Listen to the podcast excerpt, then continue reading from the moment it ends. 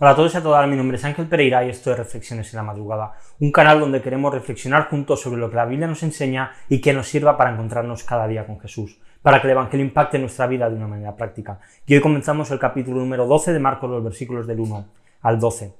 La verdad es que no hay nada peor en este mundo que sentirse rechazado, aunque creo que todos en algún momento de nuestra vida nos hemos sentido así, hemos sentido que alguien nos rechazaba. Cuando el chico o la chica que nos gustaba en nuestra juventud no nos hacía caso, aquel trabajo perfecto que soñabas con tener, del cual fuiste a la entrevista y nunca más te volvieron a llamar, aquel amigo al que un día le fallaste o te falló él y a partir de ahí la relación se rompió y podríamos poner muchos más ejemplos de esto. Hoy en día en la televisión vemos en muchos casos personas que se sienten rechazadas.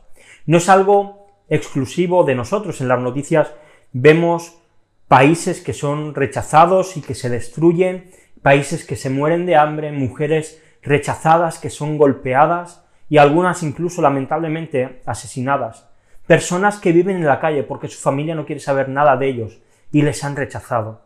Por norma, el rechazo suele venir por algún acto que a la persona comete y esto hace que los demás le rechacen, aunque la realidad es que esto tampoco tiene por qué ser siempre así. Una vez más vemos a Jesús que se enfrenta a los fariseos, a los principales religiosos, y él les plantea una parábola.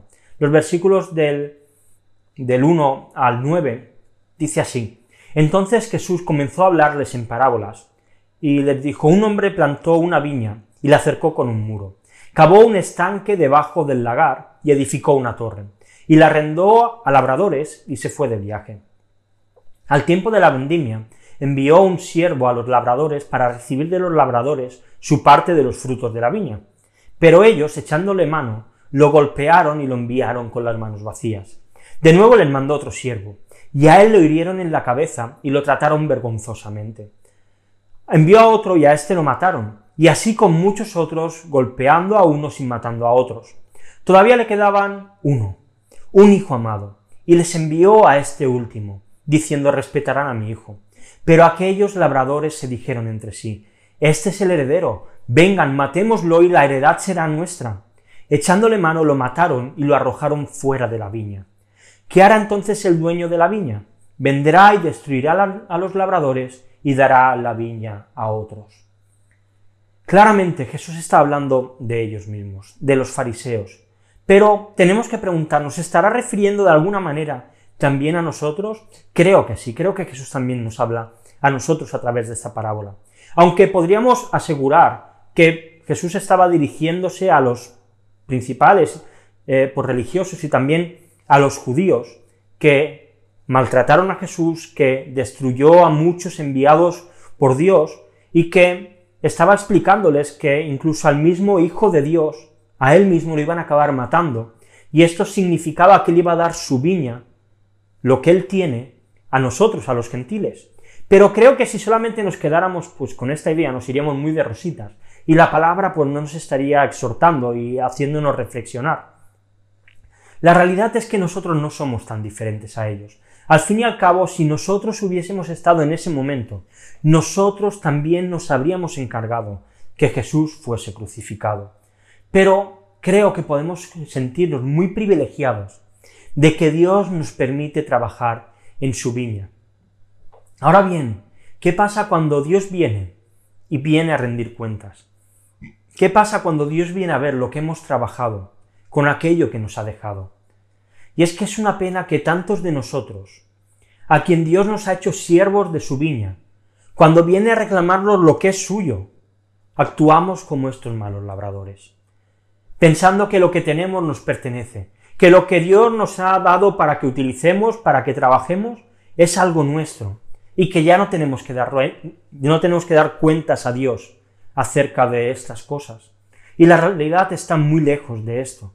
Cada uno de nosotros hemos recibido dones, hemos recibido talentos, cosas que se nos dan bien, y hemos sido puestos a trabajar. Y no debemos dejar de trabajar y, de, y nunca olvidar que todas las cosas que tenemos provienen de Dios. Así que pon tus dones a su servicio, ofrece frutos y ponte en marcha, sirve a Dios en la viña donde Él te ha puesto. Y no estoy hablando solamente de la iglesia, creo que hay mucho trabajo que hacer en esta sociedad como hijos de Dios, y glorifícale con toda tu vida. porque al hacer esto no nos estaremos comportando como estos malos labradores de la parábola, sino que estaremos agradando a Dios en todas las cosas. Te dejo dos preguntas, como siempre, para que podamos reflexionar sobre ellas.